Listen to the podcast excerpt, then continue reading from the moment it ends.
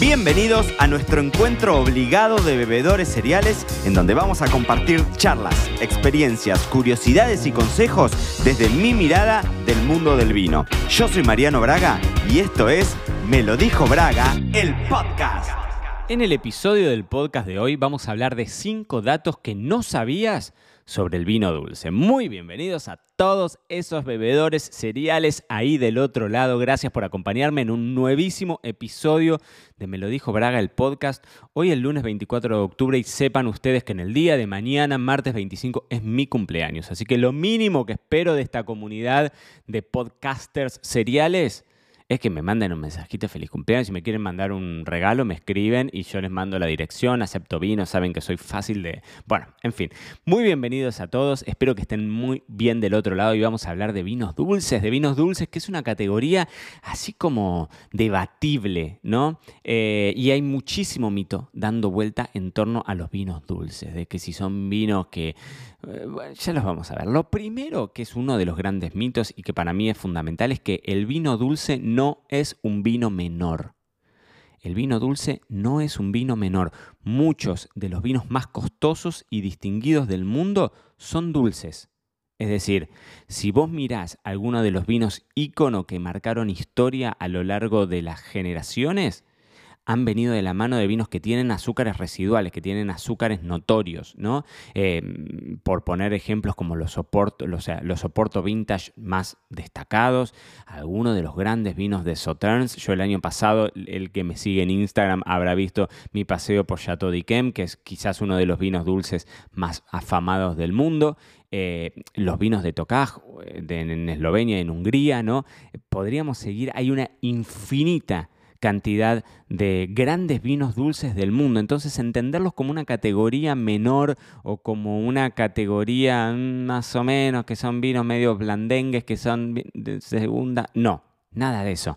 No son vinos menores. Los grandes blancos dulces del mundo y algunos tintos, pero mayor parte blancos dulces del mundo están dentro de la categoría de los vinos más codiciados por los coleccionistas, los que alcanzan los precios más eh, costosos y por el otro lado son vinos que al tener esa pata de azúcar residual envejecen súper bien. Entonces probar estos vinos dulces con el paso del tiempo es maravilloso.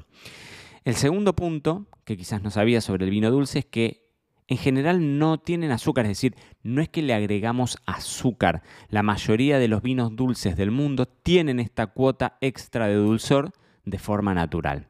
Y ese es el tercer punto que te voy a tirar. Existe la técnica de chaptalización en donde sí agregamos azúcares al mosto para poder llegar a una graduación alcohólica interesante. Es decir, en regiones muy frías, muchas veces esto es súper usual en Austria, en Alemania, eh, en regiones en donde realmente el clima es sumamente fresco. Estamos muy al norte o muy al sur, hay muchas veces poca heliofanía, o sea, muy pocas horas anuales de sol, entonces las uvas no llegan a grandes niveles de madurez y no tienen los suficientes azúcares naturales como para que después la levadura lo transforme en alcohol. Entonces, cuando vos no podés alcanzar la madurez total de esas uvas, lo más probable es que el vino no tenga un contenido de azúcar suficiente para que al final lo transformemos en alcohol. Entonces, en esos casos específicos, la ley permite hacer un agregado de alcohol a esa técnica que se le llama chaptalización por el apellido de Don Chaptal, que fue el que inventó o el que puso en funcionamiento esta, esta técnica. Es casi excepcional porque, como les digo, en muchos países del mundo, por ejemplo en Argentina, eh, el agregado de azúcar está prohibido por ley, excepto en un espumoso cuando vos tenés un licor de expedición, en el resto de la industria del vino vos no podés hacerle un agregado de azúcar porque eso sería como adulterarlo al vino. Cuarto punto, tenés varias formas, varios métodos. Yo les decía, no le agregamos alcohol, entonces cabría la pregunta que me digan, bueno, y entonces, ¿cómo logramos estos azúcares naturales en la uva. Hay muchos métodos, varias formas, pero yo te voy a contar los cinco caminos más conocidos.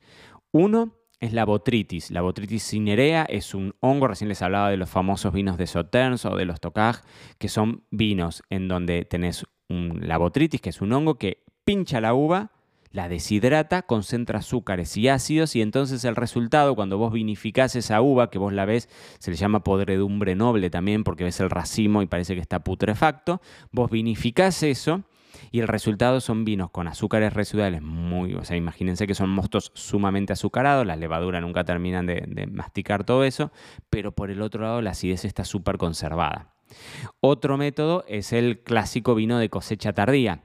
El vino de cosecha tardía dejas pacificar la uva en el viñedo, es decir, dejas que pase el tiempo em, en, en, el viñedo y en vez de cosechar, no sé, supónganse en el hemisferio sur, en vez de cosechar en marzo, cosechas entrado abril, mayo en algunos lugares y entonces nuevamente te pasa lo mismo, vas a tener una deshidratación natural de la uva, vas a tener una uva con mucho más contenido de azúcar que de ácidos y una, eh, digamos, un, volumen más chiquitito, porque la uva se concentra, ¿no? Se concentra y se, se pacifica, se hace una uva pasa. Entonces, obviamente que tenés menos rendimientos. Este es uno de los tantos motivos por el cual, en general, los vinos de cosecha tardía vienen en botellas más chicas, porque los rendimientos por hectárea son mucho menores y si queremos mantener el precio de una línea, bueno, tenemos que poner en vez de 7.50 ponemos medio litro, ¿no? Otro método es la fortificación, el agregado de alcohol, que ese agregado de alcohol, o sea, algún destilado de origen vínico, lo podés hacer en distintos, en distintos momentos de, de, la elaboración. Por ejemplo, algunos vinos de Jerez, los finos, los manzanillas, que no son vinos dulces, a esos vinos se les hace el agregado de alcohol una vez que ya la levadura terminó de comer todos sus azúcares. Pero si se lo agregas al principio, como podríamos tener el ejemplo de los vinos de Oporto, le agregás ese destilado cuando el vino recién está empezando a fermentar y entonces ante una graduación alcohólica de 18 de alcohol, la levadura, chau, ya no labura más, no puede trabajar, es un entorno completamente hostil y el resultado va a ser un vino con un encabezado, con un fortificado, con este agregado de alcohol, vino de mucho alcohol y ese azúcar que nunca terminaron de comer las, las levaduras. Cuarto método, los vinos, los straw wine o los vinos estos que uno los pacifica pero fuera del viñedo. Esto se usa mucho, por ejemplo, en Italia, en el norte de Italia, en toda la zona del Véneto. Hay algunos casos dando vuelta por todo el mundo, obviamente, y acá en donde vivo yo, en Málaga, en Montilla, bueno, las grandes famosas paseras de los vinos dulces, que son básicamente yo cosecho la uva, como cosecharía en cualquier momento del año, pero en vez de vinificarlo eso, los acuesto al sol muchas veces sobre esterillas, a veces, bueno, ahora ya hay más tecnificación, pero en algún momento se hacía sobre las esterillas y dejas que esa uva se pacifique, pero ya fuera de la planta.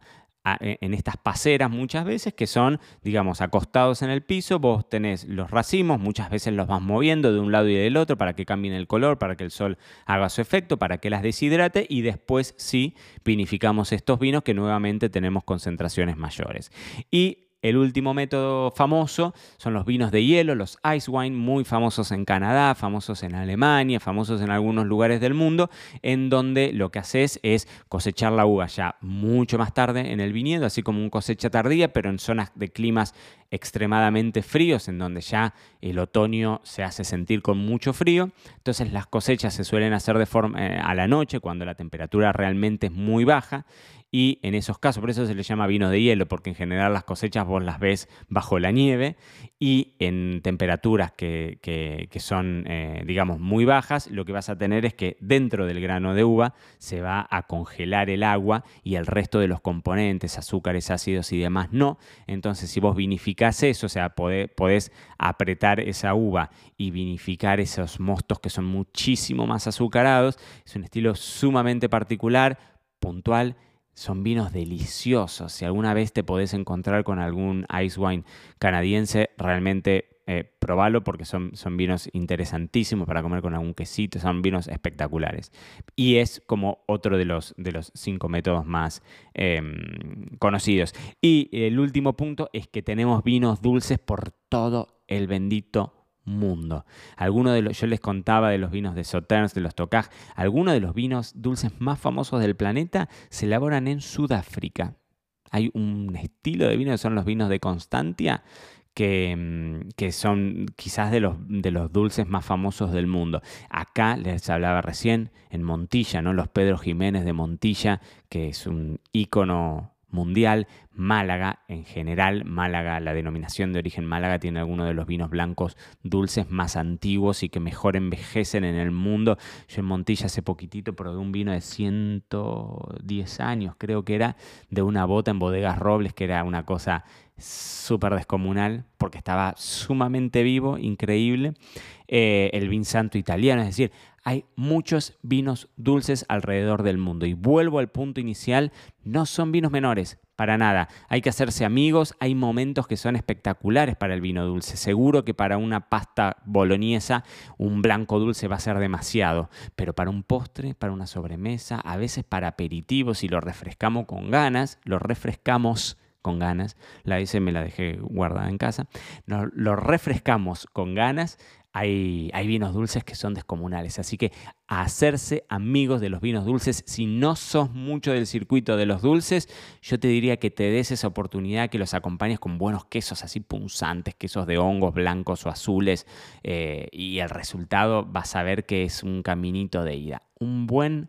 Miren, ahora estoy estos días estoy, compré un cheddar curado espectacular y mi profesora Veronique, mi profesora de francés, que no les voy a hablar de francés porque miren, cada vez hablo peor, se mata de risa mi profesora Veronique, eh, hizo una mermelada de mm, higos. No, no saben lo que es ese cheddar con la mermelada digo, me como 30 kilos de así, un desastre, no hay gimnasio que aguante, pero esa combinación con un gran dulce de cualquier lugar del mundo un cosecha tardía que compres en el supermercado, no importa, date la posibilidad. Es una categoría chica, pero sumamente interesante y que hay algo descomunal ahí y sería una picardía que te lo perdieras. Recuerden, la infidelidad vínica es nuestro mantra. Queridos bebedores cereales, gracias por haber estado ahí del otro lado, que arranca una gran semana para todos y nos encontramos el miércoles en otro episodio de Me lo dijo Braga, el podcast. Esto fue todo por hoy. No te olvides suscribirte para no perderte nada y que sigamos construyendo juntos la mayor comunidad de bebedores cereales de habla hispana. Acá te espero en un próximo episodio.